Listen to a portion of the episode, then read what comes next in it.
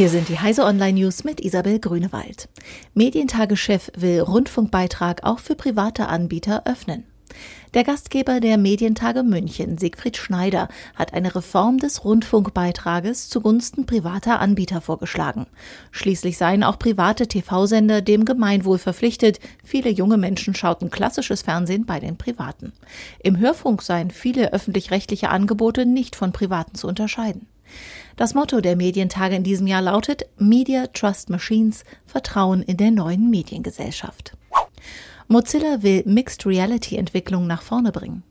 Nachdem Mozilla 2017 hauptsächlich Virtual Reality Konzepte unterstützt hat, will die Non-Profit-Organisation nun die Entwicklung von Mixed Reality Konzepten mit einem dezidierten Programm fördern. Der Fokus soll zunächst auf einer verbesserten Zusammenarbeit von Geräten, Headsets und Frameworks liegen, damit Entwickler bessere Chancen haben, die Konzepte im Webbereich umzusetzen. Informatikerin fordert Digitalisierung als Grundschulstoff. Kleine Kinder mit Smartphones. Viele Erwachsene denken, das geht gar nicht. Andere wiederum sehen das durchaus positiv. Nach Ansicht der Rostocker Informatikprofessorin Alke Martens sollten schon Grundschulen die fortschreitende Digitalisierung im Alltag im Lehrplan mehr berücksichtigen. Dabei geht es nicht um einen Fortschrittsglauben, sondern um das frühe Erlernen von zugrunde liegenden Mechanismen und auch Möglichkeiten, sich dagegen zu wehren, betont Martens.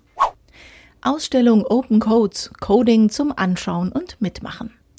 Coworking Spaces, Exponate zur Digitalisierung, Free Drinks, Snacks und freier Eintritt. Das Zentrum für Kunst und Medientechnologie in Karlsruhe will derzeit mit dem Ausstellungsprojekt Open Codes das Museum neu erfinden. Die 120 Exponate zeigen aktuelle künstlerische und wissenschaftliche Positionen. Üppig fällt auch das Begleitprogramm aus. Die Formate reichen von Science Slam, Codecamp, Workshops und Vorträgen bis zu Symposien, Hackathon und Meetups. Diese und alle weiteren aktuellen Nachrichten finden Sie auf heise.de.